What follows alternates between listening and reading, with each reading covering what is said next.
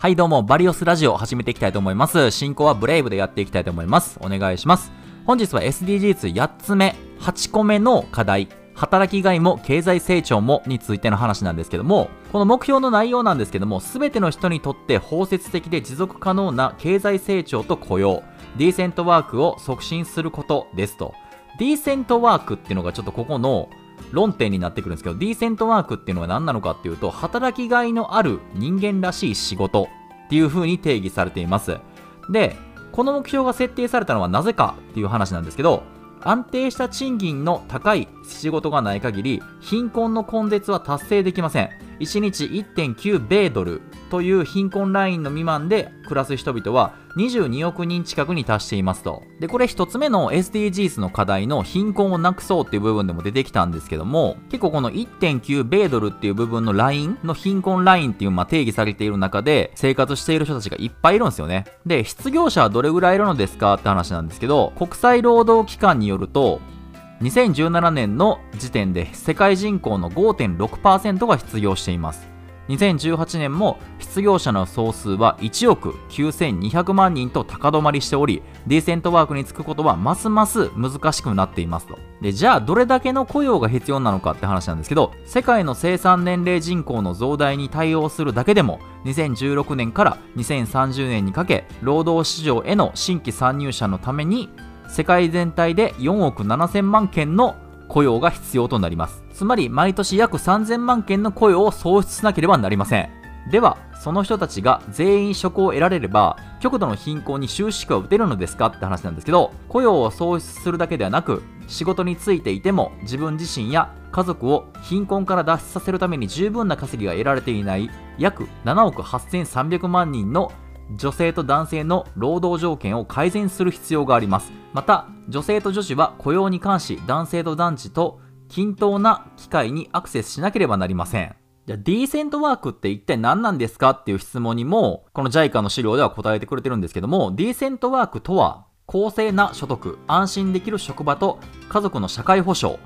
自己啓発と社会的統合のより良い見通しを提供できる生産的な雇用を誰もが得られる機会を意味します。また、すべての女性と男性が職場で均等な機会を得られることも重要です。ディーセントワークの機会の欠如、不十分な投資、過小消費が続けば、すべての人が進歩を分かち合わねばならないという民主的社会の根底をなす基本的な社会契約が成り立たなくなってしまいます。ってことなんですけど、このあの、ディーセントワークっていう部分、あの、働きがいのある人間らしい仕事っていう部分なんですけど、じゃあ日本において、このディーセントワークっていうのがどう定義されているのかっていうのを、日本労働組合総連合会のホームページに書いてあるチェック項目をもとにね、ちょっとチェックしていきたいんですけども、実際皆さんの労働状況がどうなってるのかっていうのを一緒一緒にチェックしていってほしいんですけど、8つあります。まず1つ目が、安定して働く機会がある。2つ目が、収入は十分生活し、今後に備えて貯蓄ができる賃金である。3つ目が、仕事とプライベートのバランスが取れている。つまり、長時間労働に苦しんでいない。4つ目が、雇用保険、医療、年金制度に加入している。5つ目が仕事で性別つまり女性だからとか男性だからあと性的指向性自認による不当な扱いを感じることはない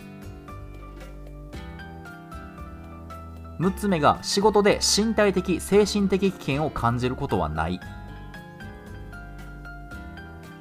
7つ目が働く人の権利が保障されていて組合に入れるとか作れるとか会社と交渉できるとか職場での相談先がある。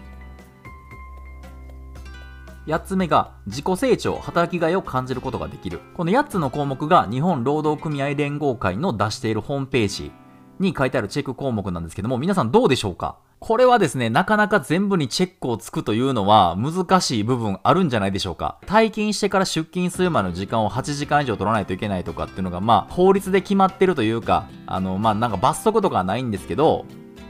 今ってそういう風に働き方改革とかも進んでるじゃないですか。実際僕の職場がどうなんかっていうと、退勤してから出勤するまで8時間あるっていうのは前提として毎日毎日あるかって言ったらないですね。退勤してから出勤するまで3時間とか、まあ、Twitter とかもね、時々つぶやいてるんですけども、3時間とかっていうのもあります。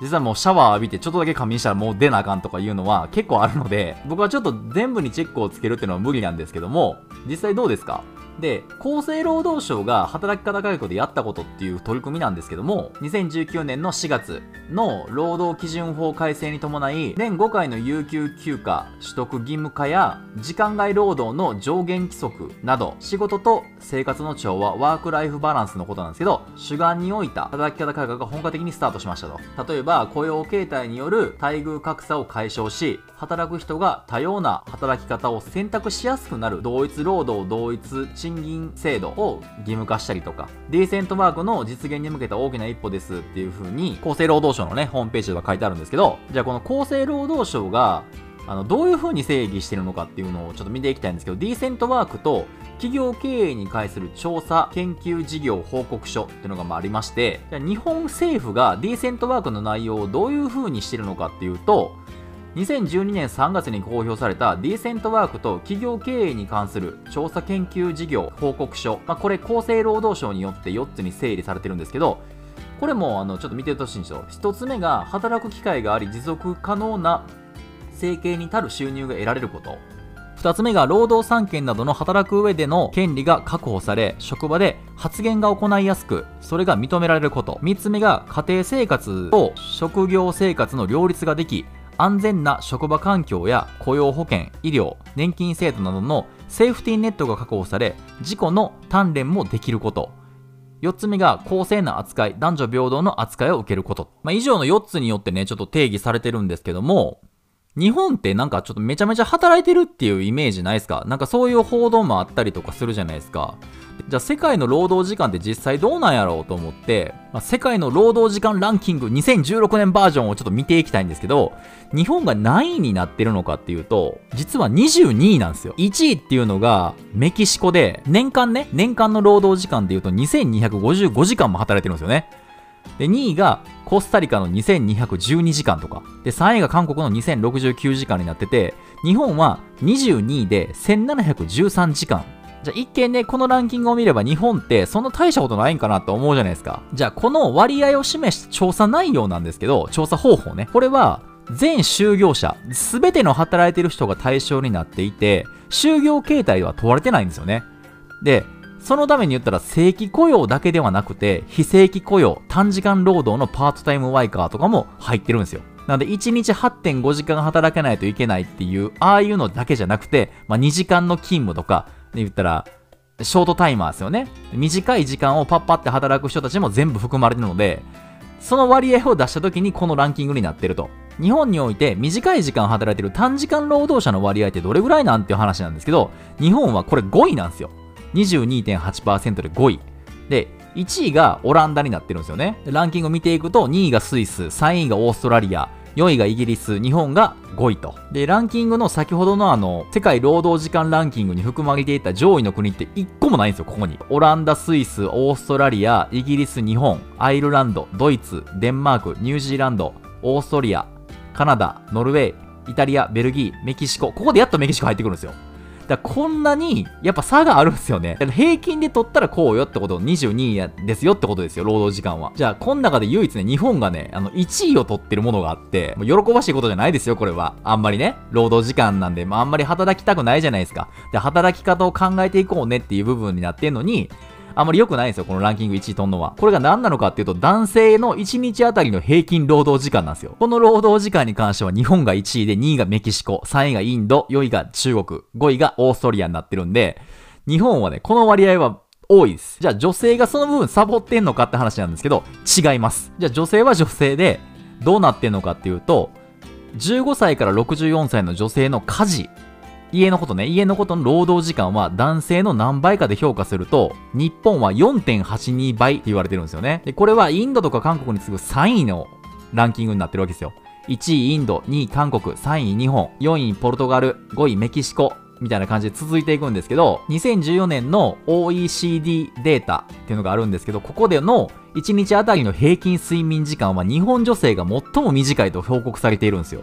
だから仕事と家事の両立に苦しむ女性が多いこれはなんか家事をしない男性が多いとかいうのって出てくるじゃないですか。女性 VS 男性みたいなやつがメディアでもまあ取り上げられるわけじゃないです。日本は全然男性が家事をしないとかっていう話が時々出てくると思うんですけど、これまあ男性が悪いというよりは、日本っていう部分で働きすぎないと思うんですよね、男性が。まず、まずね。世界と比較することになった時に、時間っていうのは人間平等にあるじゃないですか。欧米の人が1日50時間持ってるわけでもなければ、日本が1日18時間しか持ってないわけじゃないですか。どこにいたとしても、1日は24時間。で、その中で、こんだけ男性が働く割合が世界でナンバーワンになってると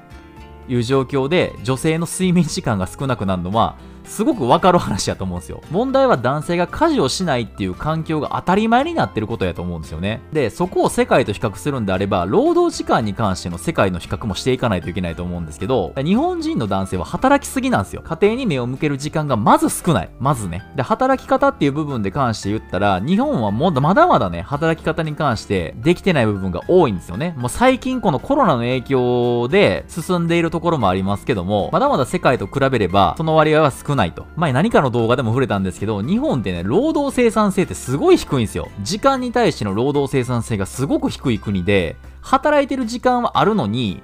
そこに対しての生産性が全然乗ってこないと。だから賃金も落ちると。だから世界の各国で言えも、2時間例えば働くとして、そこに対する生産性っていうのが低い。これも働く時間が伸びて、家事をする時間が少なくなる理由にもなるんですよね。これはだからランキングとしての実質のリアルな数値を元に言ってるんで、いや、そんなこと言ったって家で寝てるじゃないのとか、休みの日に何もしないじゃないのっていうふうに、そういう論点にまだ持っていかれるかもしれないんですけど、そのまず環境が大事なんですよ。じゃ僕個人のね、あのイメージで言っても日本のお父さんっていうのも休みの日はソファーで寝てるイメージあります。正直。あの自分の小さい頃に見ていた親父像っていうのはまあそんなもんですよ。